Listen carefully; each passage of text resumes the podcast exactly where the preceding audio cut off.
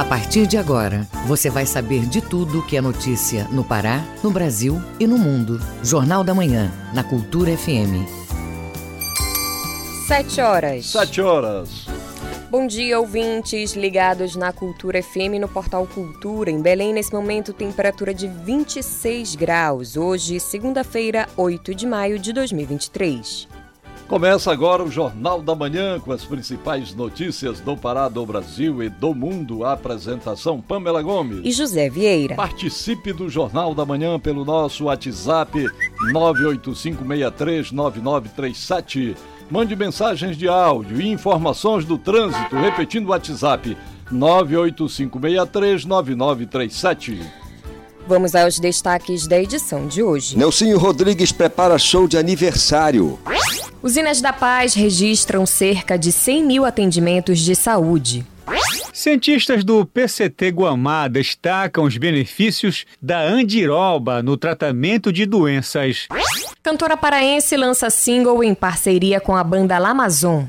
Campanha Maio Laranja alerta para o combate a violações de direitos de crianças e adolescentes.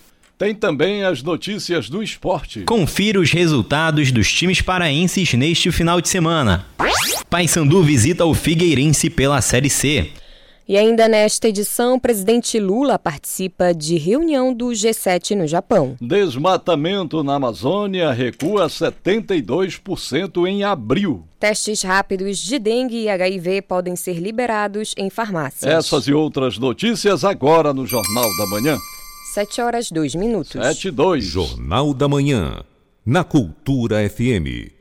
Desde 2021, o Tribunal Superior Eleitoral permite que jovens que completaram 15 anos emitam o título de eleitor, mesmo que só mesmo que só possam votar efetivamente quando completarem 16 anos de idade. Segundo o artigo 4 da Constituição Federal, o alistamento eleitoral e o voto são facultativos para jovens de 16 a 17 anos, mas são obrigatórios a partir dos 18 anos. A solicitação do primeiro título eleitoral pode ser feita pela internet pelo autoatendimento do eleitor no sistema online Título Net. Ao acessar o sistema, o jovem deve selecionar a opção Não Tenho na aba Título de Eleitor e preencher todos os campos indicados com dados pessoais, como nome, nome completo, e-mail, número do RG e local de nascimento. Ainda a opção de ir ao cartório eleitoral do município. O alistamento eleitoral deve ser feito até a data de fechamento do cadastro, que ocorre sempre no mês de maio do ano em que houver eleição. A próxima eleição no Brasil será em 2024 para eleger prefeitos e vereadores de mais de 5.550 municípios. Ministra da Saúde Nízia Trindade fez um pronunciamento em cadeia nacional de rádio e televisão na noite deste domingo. A mensagem destacou a declaração da Organização Mundial de Saúde, OMS, que decretou o fim da emergência de saúde pública de importância internacional em relação à Covid-19. A ministra ressaltou que a Covid-19 ainda não acabou e que a vacinação continua fundamental. Após mais de três anos, a OMS declarou na última sexta-feira que a Covid-19 não configura mais emergência em saúde pública de importância internacional. De acordo com a entidade, o vírus se classifica agora como um problema de saúde estabelecido e contínuo. Em todo o mundo, a pandemia levou à morte mais de 7 milhões de pessoas, número que pode estar subestimado. Somente no Brasil, o número de vidas perdidas ultrapassou as 700 mil pessoas. 7 horas 4 minutos. 7 e 4. Jornal da Manhã. Você é o primeiro a saber. Política.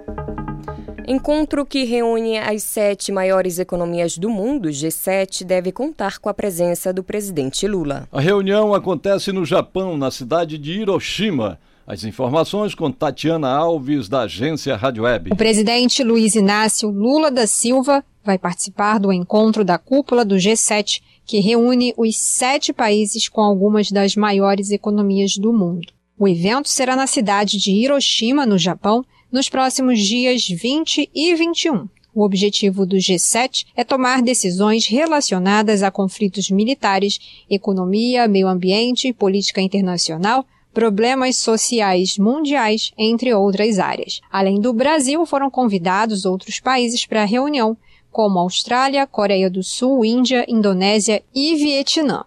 Também participam da reunião representantes das Nações Unidas, do Fundo Monetário Internacional, do Banco Mundial, da Organização Mundial de Saúde e da União Europeia. O Brasil compartilha valores que congregam os países do G7, como o fortalecimento da democracia e a proteção do meio ambiente e dos direitos humanos, e mantém com seus membros uma permanente articulação sobre temas da agenda internacional. Esta será a sétima participação do presidente Lula em cúpulas do grupo. A intenção do Brasil é fortalecer suas relações exteriores, retomar o engajamento internacional do país, além de marcar presença e posicionamento em pautas sensíveis do cenário internacional. Alguns dos temas que deverão ser discutidos na cúpula do G7 são segurança, saúde, desenvolvimento e meio ambiente. Da Rádio Nacional no Rio de Janeiro, Tatiana Alves.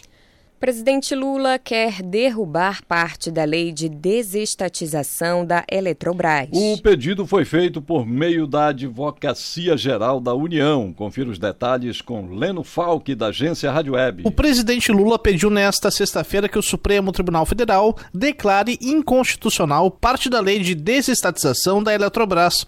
O objetivo é que a União tenha voto proporcional à sua participação societária na empresa. O pedido foi feito por meio da Advocacia Advocacia Geral da União. A ação afirma que a União manteve 43% das ações ordinárias, considerando o controle direto e outras formas de participação, mas teve o seu poder de voto reduzido a menos de 10% do capital votante. Isso aconteceu em virtude de um trecho da lei que proíbe que acionistas exerçam votos em número superior a 10% da quantidade de ações em que se dividir o capital votante da companhia. A lei é de 2021 e a Eletrobras Petrobras foi privatizada em 2022, na gestão do ex-presidente Jair Bolsonaro. A agência Rádio Web, produção e reportagem, Leno Falck. 7 horas 7 minutos. 7 e 7. Jornal da Manhã. Informação na sua sintonia. Campanha Maio Laranja alerta para a violação de direitos de crianças e adolescentes. O Poder Judiciário do Pará promove o projeto Minha Escola Meu Refúgio, que leva palestras à comunidade escolar no intuito de possibilitar a identificação de sinais de abusos. Acompanhe na reportagem de Isidoro Calixto. O Anuário Brasileiro de Segurança Pública aponta que o Brasil registrou quase 46 mil estupros de vulneráveis em 2021, sendo que 61,3% deles foram cometidos contra meninas com menos de 13 anos de idade. Foram 35.735 vítimas. O estudo mostrou ainda que esse tipo de crime é praticado em 95,4% dos casos por homens e em 82,5% deles, os autores são conhecidos das vítimas. 40,8% são pais ou padrastos. 37,2% são irmãos, primos ou outro parente. E 8,7% avós. Outro detalhe importante é que 76,5% dos estupros acontecem dentro de casa. O Poder Judiciário do Pará, preocupado com a situação, desde 2014, desenvolve o projeto Minha Escola, Meu Refúgio, desenvolvido pela primeira vara de crimes contra crianças e adolescentes. Como explica a doutora Mônica Maciel. O projeto Minha Escola, Meu Refúgio, que é desenvolvido pelo Tribunal de Justiça do Estado do Pará, voltado também para alunos é, do ensino é, fundamental e médio, no dia 12 haverá um webinário junto à Escola Judicial tratando sobre a parentalidade positiva como uma ferramenta de prevenção e combate ao abuso e exploração sexual de crianças e adolescentes. É, no dia 18 de maio também, na parceria com a Secretaria Municipal de Educação, haverá uma capacitação e formação de educadores e também essa roda de conversa com alunos, com alunas do ensino fundamental para trabalhar com prevenção e combate à violência sexual contra crianças e adolescentes. Por causa da escandalosa estatística, o poder público, organizações não governamentais e a sociedade civil intensificam campanhas de combate e prevenção à exploração e ao abuso sexual contra crianças e adolescentes. A campanha é denominada Maio Laranja. A iniciativa chama a atenção para a necessidade de proteger esse público e de denunciar esse tipo de crime, que por vezes é subnotificado por diversas razões. A doutora Mônica Maciel, juíza da primeira vara de crimes contra crianças e adolescentes, esclarece. O artigo 13 do Estatuto da Criança e do Adolescente é, estabelece que todos devem notificar os casos suspeitas ou confirmação de maus tratos, seja físicos, seja sexuais, psicológicos, contra crianças e adolescentes. Então, a responsabilidade de todos e a sociedade faz parte da rede de proteção. Além do Disque Sim, que é o Disque Nacional, em que ah, o denunciante a, ou a denunciante não precisa se identificar, existe o, o Disque Estadual, que é 181, ou um ou outro pode ser usado e chegará ao conhecimento da autoridade policial competente. Essas crianças e adolescentes, dada sua vulnerabilidade, ficam expostas é, a esse tipo de violência que pode levar, inclusive, à sua morte. O projeto da primeira vara de crimes contra crianças e adolescentes do Tribunal de Justiça do Estado do Pará foi homenageado na 17ª edição do Prêmio Inovare, em 2020, na categoria Tribunal, entre as boas práticas reconhecidas de promoção e proteção dos direitos da primeira infância e na categoria Sistema de Justiça, tendo sido selecionado entre os dois finalistas nessa categoria e recebido menção honrosa. Isidoro Calixto para o Jornal da Manhã. Benefícios da andiroba são destacados por pesquisadores do PCT Guamá. Ações terapêuticas e antioxidantes são algumas vantagens do vegetal. Os detalhes na reportagem de Marcelo Alencar. A andiroba é referência por ter diversas finalidades. Por exemplo, propriedades medicinais, utilização na agricultura e indústria de cosméticos. O óleo também é elemento na produção de biodiesel. Os benefícios do exemplar foram apresentados em um artigo técnico feito por especialistas do Laboratório de Óleos da Amazônia e do Centro de Estudos Avançados da Biodiversidade, CEABIL, da UFPA, situados no Parque de Ciência e Tecnologia Guamá. A pesquisa é uma revisão de tudo o que foi publicado de forma científica da Andiroba. O vice-coordenador do Laboratório de Óleos da Amazônia, Luiz Adriano do Nascimento, pontua as diversas etapas do projeto. Em alguns desses estudos, a andiroba, partes da andiroba se mostraram é, detentora de atividades biológicas, ou seja, ela pode sim trazer benefícios para tratar certas doenças, porque ela possui algumas atividades que, inclusive, é, sempre foram conhecidas pela população tradicional, digamos assim, ou seja, o conhecimento popular e foi comprovado em muitos casos pelo conhecimento científico. E esse é um processo que ainda está em construção, ainda há estudos sendo realizados com andiroba que podem comprovar ainda mais benefícios dessa planta tão especial. As pesquisas foram escolhidas por títulos, resumos,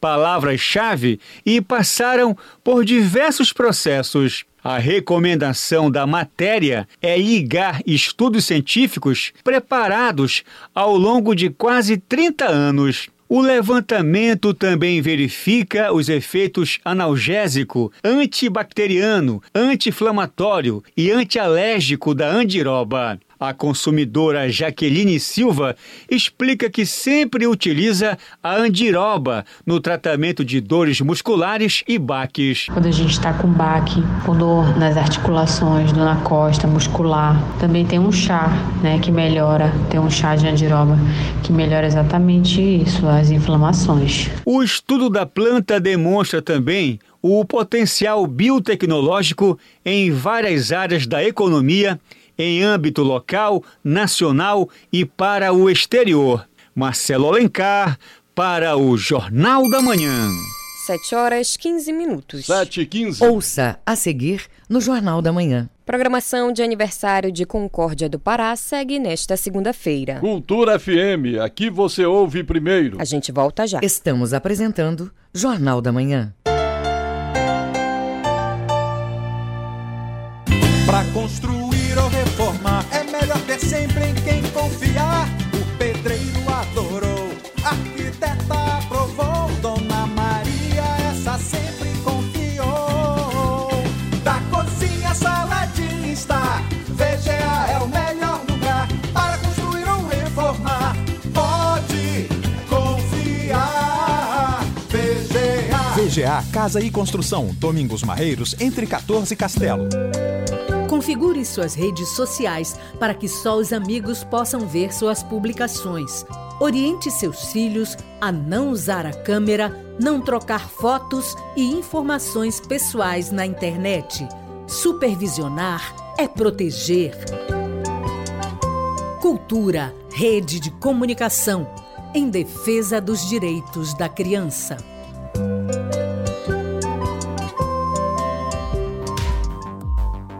Cultura FM. Aqui você ouve música paraense.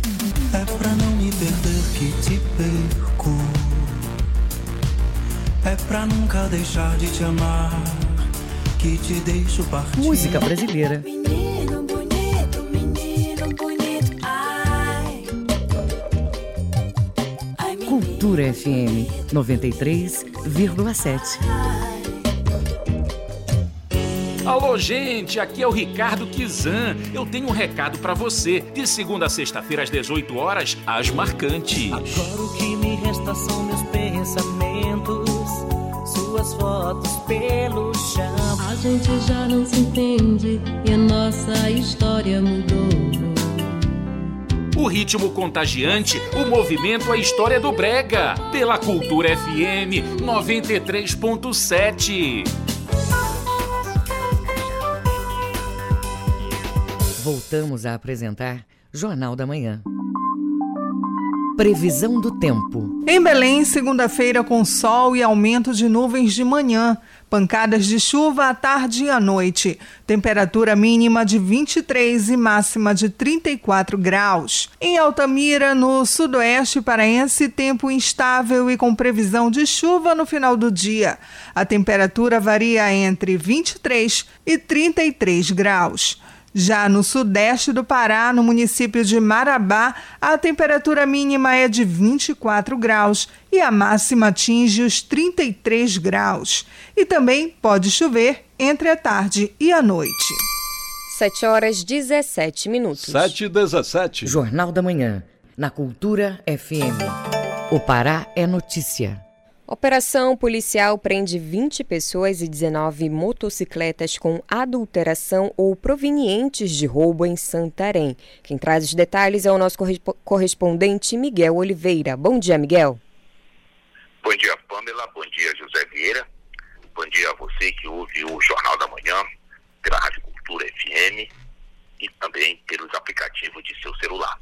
Santarém amanhece com tempo bom, céu claro, temperatura de 24 graus. São 7 horas 18 minutos. Ao menos 20 pessoas foram presas durante uma operação deflagrada pelo Comando de Policiamento Regional, o CPR-1, em Santarém. A ação contou com policiais de três batalhões da PM no município. Durante a operação, denominada Impacto 1, foram cumpridos diversos mandados de busca, apreensão e prisões. 20 pessoas foram presas pelos mais diversos delitos entre Lei Maria da Penha, corrupção de menores, desobediência e roubo, além de ter havido cumprimento de mandado de prisão em aberto. Os policiais apreenderam 19 motocicletas em condições de adulteração e outras irregularidades. Foram presos indivíduos de alta periculosidade e apreendidas armas, drogas e animais vítimas de crimes ambientais chamou a atenção o número de motocicletas apreendidas durante a ação policial. Foram 19 no total, e a maioria com registro de infrações administrativa, administrativas, mas também foi constatada adulteração em vários veículos. É com você no estúdio, Vieira. Mãe e filha são vítimas de importunação sexual em embarcação que faz linha Santarém-Macapá. Miguel, esse caso está sendo apurado em qual município aí da região oeste? Vira, um caso de importunação sexual foi registrado na Delegacia da Mulher e na sede da Capitania Fluvial de Santarém. Duas mulheres, mãe e filha, relataram que foram importunadas sexualmente por um homem dentro do ferryboat Amazonas, que faz viagem entre Santarém e Macapá. As vítimas são do município de Porto de Mós e participaram do evento Amazônia 360. O caso será denunciado hoje à Rede de Proteção e Amparo à Mulher Vítima de Abuso da Ordem dos Advogados do Brasil, OAB Subseção de Santarém. As mulheres estão recebendo assistência e apoio psicológico. Elas serão acompanhadas por uma advogada para prosseguimento do caso. De acordo com o relato de uma das vítimas, Lira, ela estava no interior do ferripu de Amazonas com destino ao Mirim quando sofreu importunação sexual. Após o fato, ela comunicou o ocorrido à tripulação, contudo, ainda de acordo com o relato da vítima, ela teria sido maltratada e chamada de neurótica e que estaria atrapalhando a saída do barco. As vítimas desceram na embarcação e o assediador foi embora. Após registrarem o caso na delegacia da mulher, elas foram levadas para o hospital, pois passaram mal. O grupo Ferripu de Amazonas, por meio de nota, informou que combate veementemente qualquer tipo de importunação ou tratamento inadequado às mulheres. Disse ainda que o Ferripu de Amazonas, que faz a rota Santarém-Macapá-Santarém, onde ocorreu o episódio, encontra-se alugado. Santarém, Miguel Oliveira para o Jornal da Manhã. Obrigada, Miguel. Bom dia e bom trabalho. Agora, 7 horas 21 minutos. 7 e 21. Você está ouvindo Jornal da Manhã. O Pará é notícia. Profissionais da área de educação no município de Cachoeira do Arari participam de formação sobre manipulação de alimentos. O objetivo é melhorar a qualidade da merenda escolar nas cidades. Detalhes com Edelson Vale. Nos dias 4 e 5 deste mês, a Secretaria Municipal de Educação e Desporto do município de Cachoeira do Arari, aqui no arquipélago do Marajó, CEMED, através do Departamento de Alimentação Escolar UDAI, realizou a primeira formação dos colaboradores da alimentação escolar de Cachoeira do Arari, com merendeiras, serventes, responsáveis de escolas, coordenadores das escolas municipais que pertencem aos polos educacionais do Camaral, Marizal, da sede do município e para a Escola Municipal do Baixo Arari, além de ofertar a formação para as escolas da rede estadual de ensino do Retiro Grande, Magno Malta, Camaral, Marizal, José Rodrigues Viana e Delgado Leão encerrando assim o circuito de formações destinados aos colaboradores que trabalham direta e indiretamente com a alimentação escolar no município Marajoara. A formação desenvolvida pelo Departamento de Alimentação Escolar da CEMED, o DAI, contou com um momento técnico e teórico com apresentações sobre assuntos e dados relacionados aos recursos e diretrizes do Programa Nacional de Alimentação Escolar, o PENAI, o funcionamento e trabalhos desenvolvidos pelo DAI e exposições sobre boas práticas de manipulação de alimentos. O encerramento das atividades da formação para colaboradores da alimentação escolar, foi realizada a exposição e a degustação das preparações por todos que participaram do aprendizado. De Souria, Delson Vale para o Jornal da Manhã. Programação de aniversário de Concórdia do Pará segue nesta segunda-feira. Esta e outras notícias você acompanha agora no Giro do Interior com Bruno Barbosa. Hoje à noite na cidade vai ter apresentações de balé e capoeira, oficinas artísticas com os alunos da rede pública de educação, além de shows de artistas regionais. A Secretaria Municipal de Esporte, Cultura, Lazer e Turismo organiza a comemoração. Concórdia do Pará completa 35 anos depois de amanhã, mas a cidade já festeja desde ontem com a abertura da programação de aniversário com a primeira edição da Trilha Ciclística. No oeste do Pará, 194 famílias carentes das cidades de Terra Santa e Oriximiná foram contempladas com cheques do programa Sua Casa nesta semana. A iniciativa é gerenciada pela Companhia de Habitação do Estado do Pará, Coab. Só nessa ação, o órgão investiu mais de 1 milhão e 280 mil reais. O recurso é utilizado para aquisição de material de construção, pagamento da mão de obra empregada para a construção das novas residências. No Sudeste Paraense, os alunos da Escola Municipal de Ensino Fundamental Faruque Salmen receberam o projeto Conhecer para Preservar do Museu Ilmar Harry Cluck, em Parauapebas. A iniciativa leva experiências arqueológicas para a unidade de ensino, para tornar o aprendizado dos estudantes mais dinâmico. A oficina da última semana deu oportunidade para que as crianças do quinto e sexto ano participassem de uma simulação de escavação arqueológica. Outras escolas do município vão receber o projeto ao longo desse ano. Bruno Barbosa para o Jornal da Manhã. Usinas da Paz registram cerca de 100 mil atendimentos de saúde. São consultas médicas, clínicas e psicológicas, serviços odontológicos e vacinação. Confira os detalhes com João Paulo Seabra. Nos primeiros meses de 2023, as usinas da Paz registraram cerca de 100 mil atendimentos e serviços de saúde. São consultas médicas clínicas e psicológicas, além de atendimento odontológico e vacinação. A coordenadora do Ter Paz, Marilda Braga, destaca os principais objetivos dos atendimentos.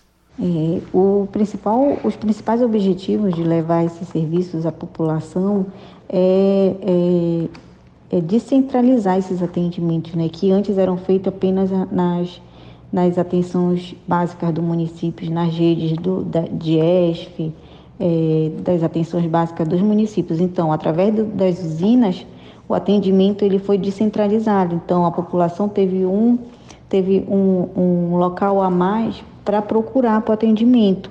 Nas usinas da Paz também são oferecidos serviços de testes de glicemia, saturação e pressão arterial, palestras de saúde, além de exames de mamografia, regulação com encaminhamento para consultas e programações especiais à saúde. Marilda Braga ressalta que o atendimento acolhe também pessoas de outros municípios. Das usinas, né, no, nos bairros em que as usinas pertencem, mas também não deixamos de atender é, é, pessoas até de outros municípios.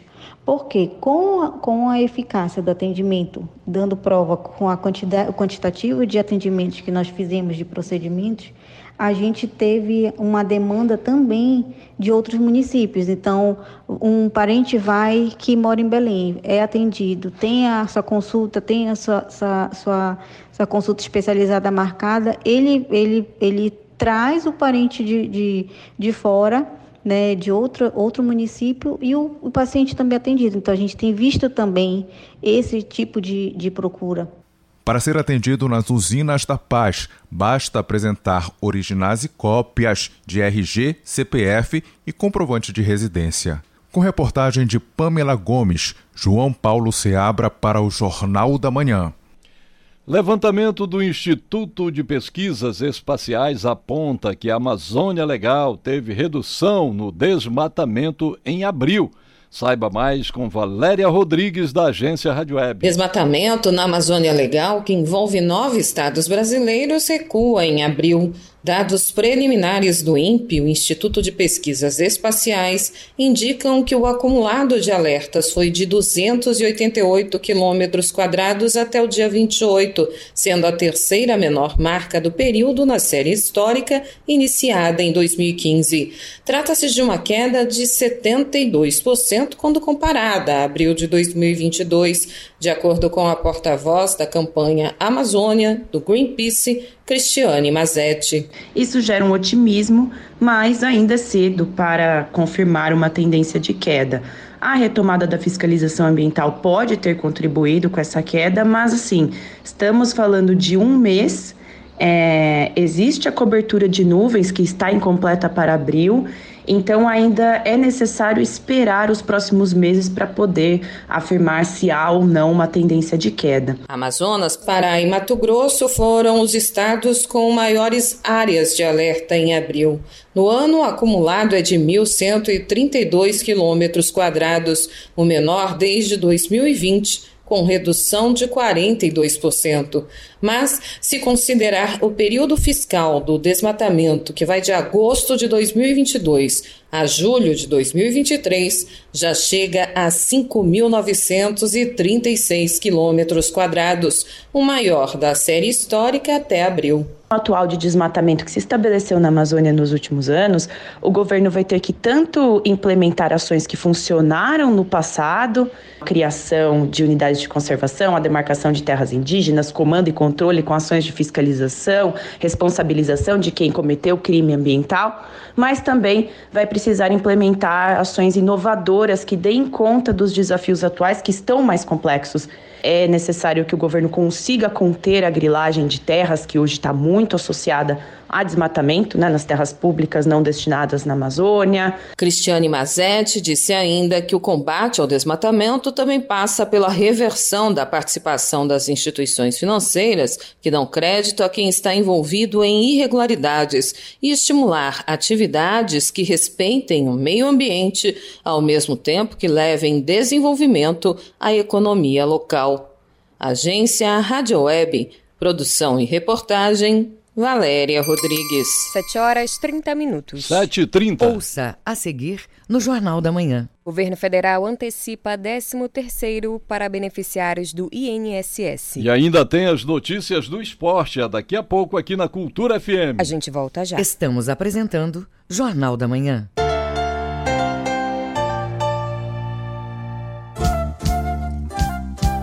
ZYD 233, 93,7 MHz. Rádio Cultura FM, uma emissora da Rede Cultura de Comunicação. Fundação Paraense de Rádio Difusão. Rua dos Pariquis, 3318. Base operacional, Avenida Almirante Barroso, 735. Belém, Pará, Amazônia, Brasil. Minuto do Parazão.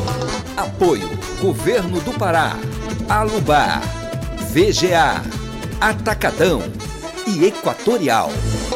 O Remo tem atualmente o melhor ataque do Parazão Bampará 2023. São 28 gols em 12 partidas. O Paysandu, que tem o segundo melhor, marcou em apenas 22 oportunidades. Fabinho é o grande artilheiro, tendo marcado 7 vezes. No campeonato, ele só fica atrás de Mário Sérgio do Paysandu, que tem 10. Muriqui e Vinícius Canu, ambos com 3 gols, também são os destaques azulinos no estadual. Já o lateral direito Lucas Mendes é o principal garçom da equipe na competição, com quatro assistências. Atrás dele vem Jean Silva e Rodriguinho, ambos com três passes para gol.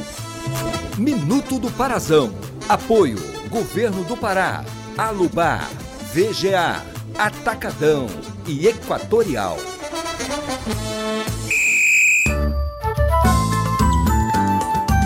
Cultura FM. Aqui você ouve música paraense. A bicharada resolveu fazer um samba diferente. Só bicho bamba chegando pra participar. Música brasileira.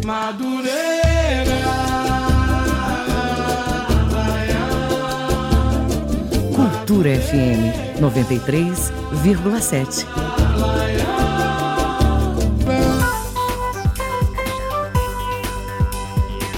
Voltamos a apresentar Jornal da Manhã. Tábuas de Marés. Em Belém, baixa mar às 8 da manhã e pré-mar ao meio-dia e 30. E a seguinte baixa mar às 8 e 38 da noite.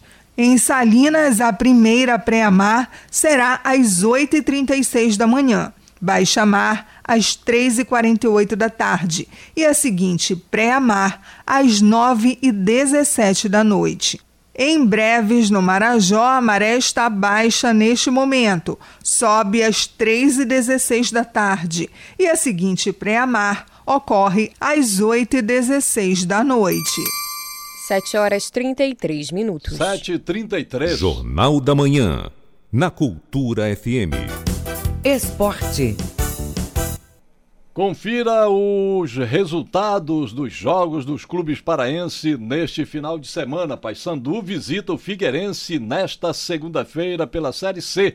Essas e outras do esporte com Felipe Campos. Remo, Tuna e Águia jogaram neste final de semana pelo Campeonato Brasileiro da Série C e da Série D. Os resultados das partidas você confere com Melbia Rolim. Então, Felipe Campos, o Clube do Remo jogou pela segunda rodada da Série C do Campeonato Brasileiro e até tentou conquistar os três pontos, mas quem levou a melhor foi o time visitante. O placar da partida foi 2 a 1. Durante o jogo, o time azulino teve muita dificuldade de construir jogadas ofensivas. Tentava infiltrar na área do Botafogo, da Paraíba, mas não conseguia criar com qualidade. O único gol do Leão foi marcado pelo Muriqui. Já os gols da vitória do Botafogo foram de Natanael no primeiro tempo e de Thiago Reis no segundo. Agora indo para a Série D do Brasileirão, a Tuna perdeu para o trem lá em Macapá de 1 a 0, uma partida que foi um tanto quanto equilibrada. E o gol da vitória do time da casa foi de pênalti, marcado justamente pelo atacante Leandro Cearense. Já o Águia de Marabá jogou no Zinho de Oliveira e conseguiu golear o Princesa. Vander e Luan Parede marcaram para os donos da casa, ainda na primeira etapa. E o Aleilson cobrou pênalti pelo Tubarão, mas o gigante goleiro Axel Lopes defendeu, tirando a chance do time do Amazonas diminuir o placar. No segundo tempo, Luan Santos fechou o marcador em 3 a 0, garantindo assim a vitória do Azulão Marabaense. O Paysandu joga nesta segunda quinta-feira às 8 horas da noite contra o Figueirense pela segunda rodada do Campeonato Brasileiro Série C. A partida vai ser em Florianópolis, no estádio Orlando Scarpelli, e os bicolores querem a segunda vitória na competição, visto que superaram a Aparecidense por 2 a 1 na estreia do campeonato. O duelo também marca a volta do técnico Marquinhos Santos à frente do clube bicolor, ele que comandou a equipe entre 2017 e 2018. Já o Figueirense empatou fora de casa contra o Altos na estreia por 0 a 0 e quer vencer dessa vez. No ano passado, as equipes se enfrentaram em três oportunidades, com uma vitória para cada lado e um empate, com direito a enfrentamento direto no quadrangular final, onde nenhuma das duas equipes conseguiu acesso. Na história, foram 19 confrontos no total, com o Paysandu levando a melhor em 9 oportunidades e o Figueirense em 6. Outras quatro partidas terminaram empatadas. A Copa Pará de Futebol Sub-20 volta a ser disputada nesta segunda-feira, dia 8. Às 10 horas da manhã, Gavião KTG e Tupiranga jogam no estádio Lúcio Antunes, pela Regional Sul. Na região metropolitana, duas partidas vão ser disputadas, ambas no Seju. Às três e meia da tarde, o São Francisco enfrenta o Bola Branca, enquanto que o Belenense recebe o União Barbarense. O atacante Pilar, que jogou pelo Cametá durante o Parazão Bampará 2023, é novo jogador da Ferroviária de São Paulo, que vai em busca do acesso na Série D do Campeonato Brasileiro. Pelo Mapará Elétrico, o atacante disputou a artilharia do Campeonato Paraense, onde marcou seis gols. Com a sua transferência, ele não vai jogar a disputa de terceiro lugar contra o Paysandu, que vale vaga na Copa do Brasil de 2024. O lutador paraense José Filho, o Cavalo, venceu o Art of Scrapped, evento de MMA realizado em Indiana, nos Estados Unidos. José Filho conquistou o cinturão na categoria do peso leve, após nocautear o americano Dex Montenegro no Memorial Coliseu Arena, com esse resultado, Cavalo soma 16 vitórias, sendo 6 delas por nocaute e 8 derrotas. Ainda sobre MMA, o lutador Lyoto Machida está realizando um leilão solidário das luvas que ele usava quando era lutador do UFC. Para os interessados, mais detalhes estão disponíveis na rede social do atleta, que é Lyoto Machida FW. Com supervisão do jornalista Felipe Feitosa, Felipe Campos para o Jornal da Manhã. 7 horas 37 minutos. 7h37. Fique sabendo primeiro, Jornal da Manhã, aqui na Cultura FM. O Mundo é Notícia. Vamos acompanhar agora as informações em destaque nos noticiários internacionais com Ana Tereza Brasil. Ao menos 27 pessoas morreram em um incêndio em uma mina de ouro em uma zona remota da região de Arequipa, sul do Peru, informou o Ministério Público local neste domingo. O incêndio teria começado após um curto-circuito na madrugada de sábado, segundo um comunicado publicado pelo governo local nas redes sociais. A suspeita é de que as vítimas tenham morrido por asfixia. Os trabalhadores não tinham sinal telefônico dentro da mina para se comunicar. Duas pessoas foram resgatadas com vida no domingo, de acordo com o jornal peruano El Comércio. Agentes da Polícia Nacional do Peru foram deslocados para ajudar na retirada dos corpos, informou o jornal La República. O Ministério do Interior também esteve no local. Os ministros das Relações Exteriores dos países da Liga Árabe decidiram neste domingo, no Cairo, reintegrar a Síria à organização mais de 11 anos após a exclusão do regime de Damasco, devido à repressão de uma revolta popular que resultou em uma guerra longa e violenta. As delegações do governo da República Árabe Síria voltarão a participar das reuniões da Liga Árabe, afirma o texto aprovado por unanimidade pelos ministros em uma reunião a portas fechadas na sede da organização no Cairo. Mas apesar de uma redução nos combates, ao menos na maior parte, grandes áreas do norte do país continuam fora do controle do governo e uma solução política para o conflito de 12 anos ainda não foi alcançada. Um show marcou mais um dia de comemorações da coroação do rei Charles III e da rainha consorte Camila Parker. A noite contou com diversos artistas, boa parte internacionais. Hoje, 8 de maio, é feriado nacional. Na data, a família real incentiva os britânicos a realizarem atos de caridade e a partilharem refeições com a comunidade. O rei Charles III foi coroado neste sábado, dia 6, na Abadia de Westminster, em Londres. Com informações do UOL Internacional, Ana Tereza Brasil para o Jornal da Manhã. Jornal da Manhã, na Cultura FM. Os números da economia e agora uma boa notícia para os aposentados e pensionistas. O governo federal antecipa o 13º salário de beneficiários do INSS.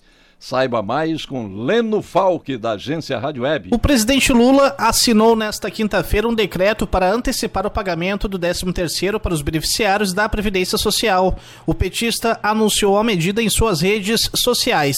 30 milhões de brasileiros vão receber o valor. O pagamento para esses beneficiários será feito em duas parcelas, em maio e junho deste ano, segundo o calendário habitual de pagamentos do INSS. Recebem esse abono segurados que tenham recebido neste ano aposentadorias, pensão por morte, auxílio por incapacidade temporária, auxílio acidente ou auxílio reclusão. Agência Rádio Web, produção e reportagem, Leno Falck. Declarar o imposto de renda da pessoa física 2023 sem ser obrigado pode gerar restituição. Saiba quais são as regras nesse caso na reportagem de Alexandre Figueiredo, da agência Rádio Web. O prazo para entrega da declaração do imposto de renda está correndo e acaba no dia 31 de maio. Quem é obrigado a entregar o documento precisa enviar para evitar sanções uma multa mínima de R$ 165,74 e o bloqueio do CPF. No entanto, contribuintes isentos podem receber a restituição do imposto de renda se entregarem a declaração à Receita, como explica o advogado especialista em direito tributário Vitor Gadelha.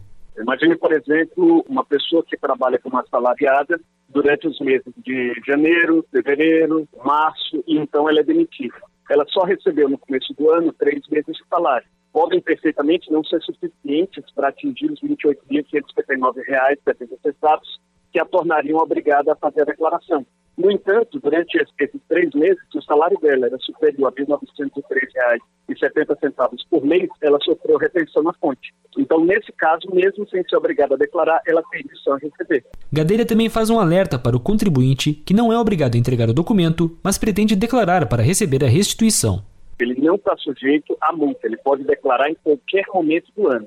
Inclusive, quem eventualmente estiver percebendo agora que em determinado ano deixou de declarar por ser desobrigado, mas que teria restrição a receber, se isso ocorreu nos últimos cinco anos, ainda dá para fazer isso. É só fazer a declaração agora, não está sujeito àquela multa de 175 reais por entrega em atraso e consegue obter a restrição que vai ser paga em algum dos próximos lotes, ou regulares ou dos lotes residuais.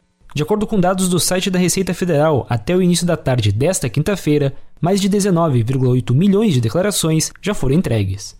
A expectativa do governo é de receber entre 38,5 e 39,5 milhões de declarações este ano. Agência Rádio Web. Produção e reportagem Alexandre Figueiredo. Vamos agora acompanhar as informações sobre as decisões que afetam a nossa economia. Na coluna de Economia e Finanças de hoje, Pedro Loureiro fala sobre a política monetária que define a taxa de juros no país. Confira. Bom dia. O Comitê de Política Monetária do Banco Central, Copom, em reunião no final da semana passada, manteve a taxa básica de juros, taxa Selic, em 13,75% ao ano. Este é um tema controverso, pois o governo pressiona para que o Copom reduza a Selic, mas o presidente do Banco Central, nomeado pelo governo anterior, diz que não há condições para baixar. Não vou entrar nessa discussão, pois acredito que dá para baixar, mas não tanto quanto o governo quer. Os argumentos dos dois lados são interessantes e devem ser considerados. O presidente do Banco Central, Roberto Campos Neto, diz que o mercado ainda está instável. É verdade. O presidente da República, Lula, diz que a economia está melhorando. Também é verdade. Em uma coisa, Lula está certo. A tal autonomia do Bacen acaba sendo autonomia frente ao governo, mas percebe-se uma dependência frente ao mercado. Ou seja, não é tão autônomo assim. Campos Neto fica ainda mais fragilizado quando lembramos que ele mantém a maior parte de seu patrimônio no exterior e em dólares. Pior ainda, fazia parte de grupo de WhatsApp com ministros do governo Bolsonaro, ou seja, autonomia só quando ele quer. Por outro lado, somente agora Lula está dando sinais de que vai nomear o novo diretor de política monetária do Banco Central. Não custa lembrar que Bruno Serra deixou o cargo em 27 de março quase um mês após o final de seu mandato. Esta é uma das diretorias com maior influência no Copom. Por isso, não dá para entender a demora para nomear alguém. Bem, são coisas da política. Muita política e pouca técnica.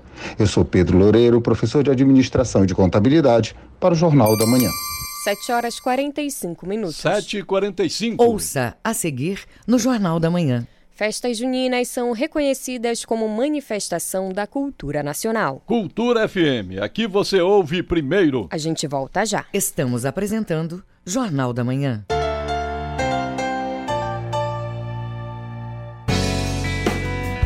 Uma sociedade mais justa se constrói com mais participação feminina em todos os espaços. Para combater a desigualdade e apoiar as mulheres nessa luta, precisamos da união de todos. Apoie esta causa. Incentive o protagonismo e as escolhas. Defenda a independência econômica, sexual e emocional da mulher. Toda mulher merece o reconhecimento do poder que tem de transformar a sociedade para melhor. Cultura, rede de comunicação. Faça parte da Rádio Cultura. Seja nosso repórter. Grave seu áudio com informações da movimentação do trânsito e mande para o nosso WhatsApp 985639937. Cultura FM. Aqui você ouve música paraense. Peço licença pra falar, com quanto dia a celebrar que o pulso é feminino, um exército a caminhar. Quantas vezes você parou pra Música brasileira. Ó oh, Deus, perdoa esse pobre coitado que de joelhos rezou um bocado, pedindo pra chuva cair. Cultura FM 93,7. Música, informação e interatividade. Conexão Cultura, de segunda a sexta, 8 da manhã. Ouvinte da Cultura FM, eu sou Isidoro Calixto, eu apresento o Conexão Cultura. Notícias, atualidades, informações e música para você ficar conectado com o que acontece no Pará e no Brasil. Não perca de segunda a sexta-feira, das 8 às 10 da manhã. Conexão Cultura.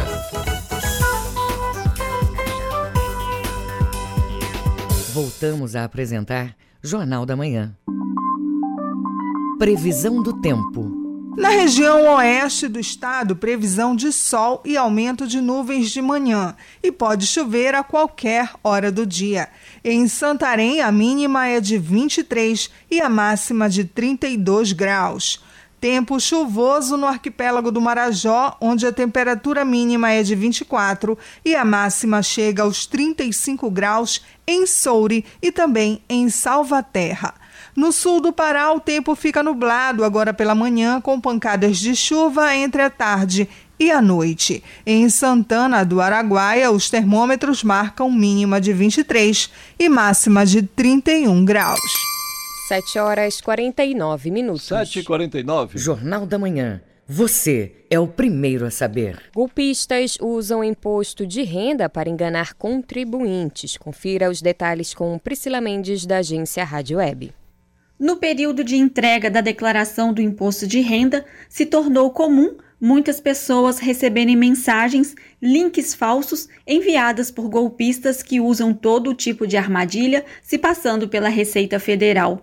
O contador Norival Rezende e conselheiro do CRAMG Conselho Regional de Administração de Minas fala quais estratégias os criminosos costumam usar para atrair pessoas para o golpe.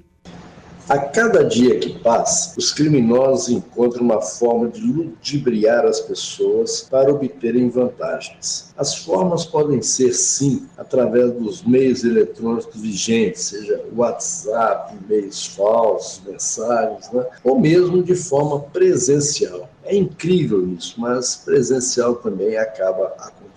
O que não pode é o contribuinte cair nessas armadilhas. E na maioria das vezes acaba caindo em um conto do vigário, ficando a ver na vida. Os golpes são sempre acompanhados de um link falso que tentam chamar a atenção dos contribuintes, informando problemas na declaração, números de protocolos de entrega ou até mesmo notificações oferecendo restituição do imposto. E se prevenir de golpes é essencial.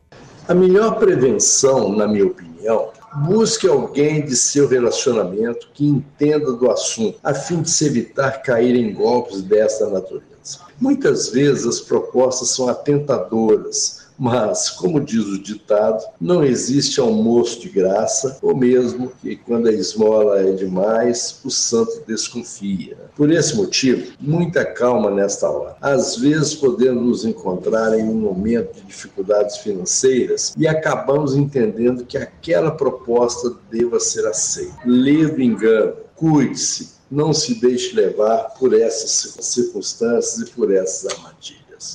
A Receita Federal informa que jamais envia e-mails, avisos por aplicativo de mensagens e celular via SMS. De acordo com o órgão, a comunicação normalmente é feita por meio de carta e, por isso, solicita ao contribuinte que atualize o endereço.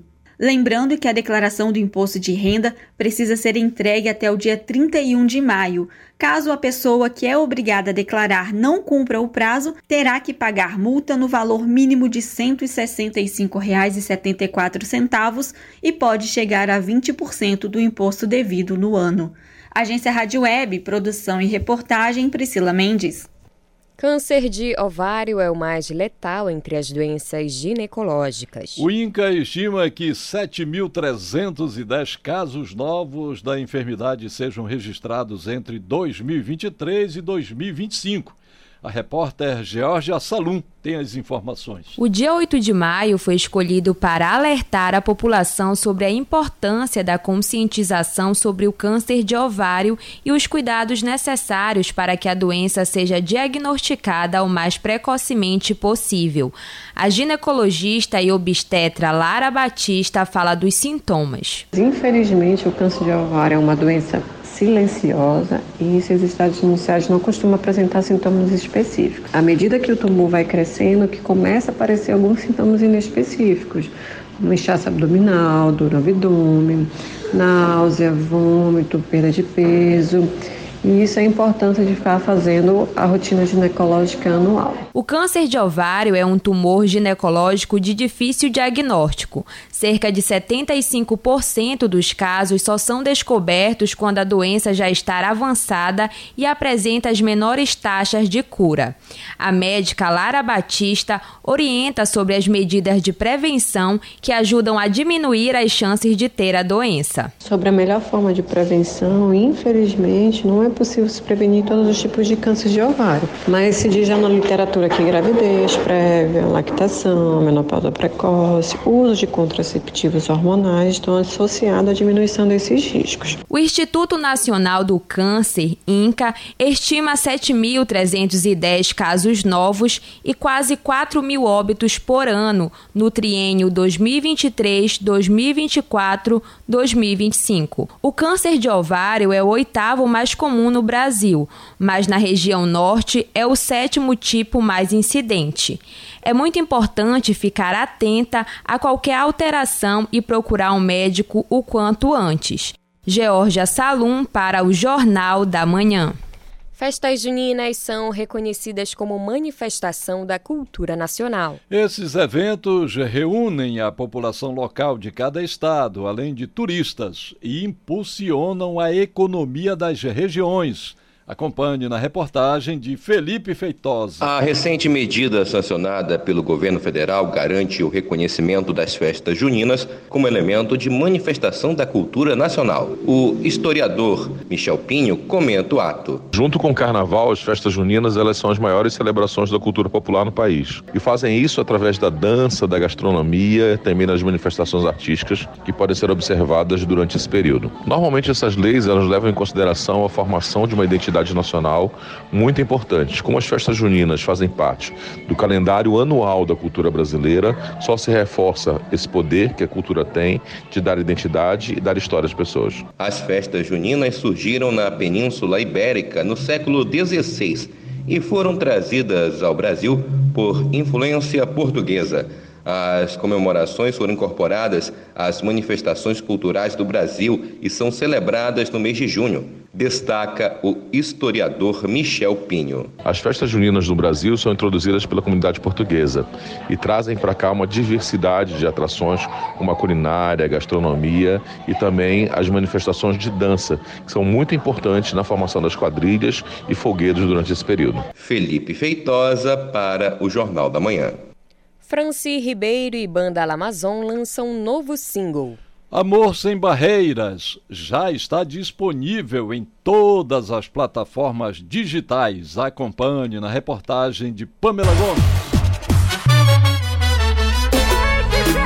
Amor Sem Barreiras é um novo single fruto da parceria entre Franci Ribeiro e a banda Lamazon. O trabalho promete fazer os apaixonados por brega curtirem ao som de uma mistura de música pop com brega marcante, como destaca a cantora Franci Ribeiro. Bem diferencial dessa música é justamente a mistura que nós fizemos, a mistura da, do pop da metaleira, que é algo muito presente nas músicas da banda Amazon. E a gente misturou aí com a, com a levada eletrônica do Techno Melody e ficou um ritmo bem envolvente, bem dançante, né? Diferente, porém muito dançante. Eu tenho certeza que a galera está curtindo muito, as pessoas é, que têm ouvido essa música tem justamente notado essa, essa pegada diferente, né? Além do novo single, esse lançamento marca um novo momento na história da banda Lamazon, que este ano completa 18 anos. O grupo já soma mais de seis CDs e dois DVDs gravados ao longo da carreira, sendo referência no cenário musical paraense. Franci Ribeiro comenta sobre a produção do clipe. É, o público pode esperar aí um clipe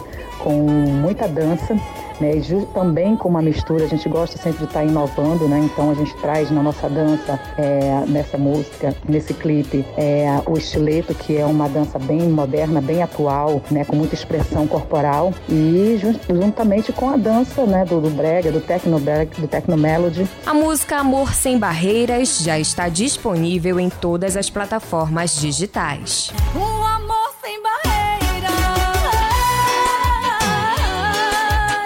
Pamela Gomes para o Jornal da Manhã. 7 horas e 57 minutos. 7 e 57 em Belém. Termina aqui o Jornal da Manhã desta segunda-feira, 8 de maio de 2023. A apresentação foi de Pamela Gomes e José Vieira. Outras notícias você confere durante nossa programação. Vem aí o Conexão Cultura. Um excelente dia para você e até amanhã. Um bom dia a todos e até amanhã. O Jornal da Manhã é uma realização da Central Cultura de Jornalismo.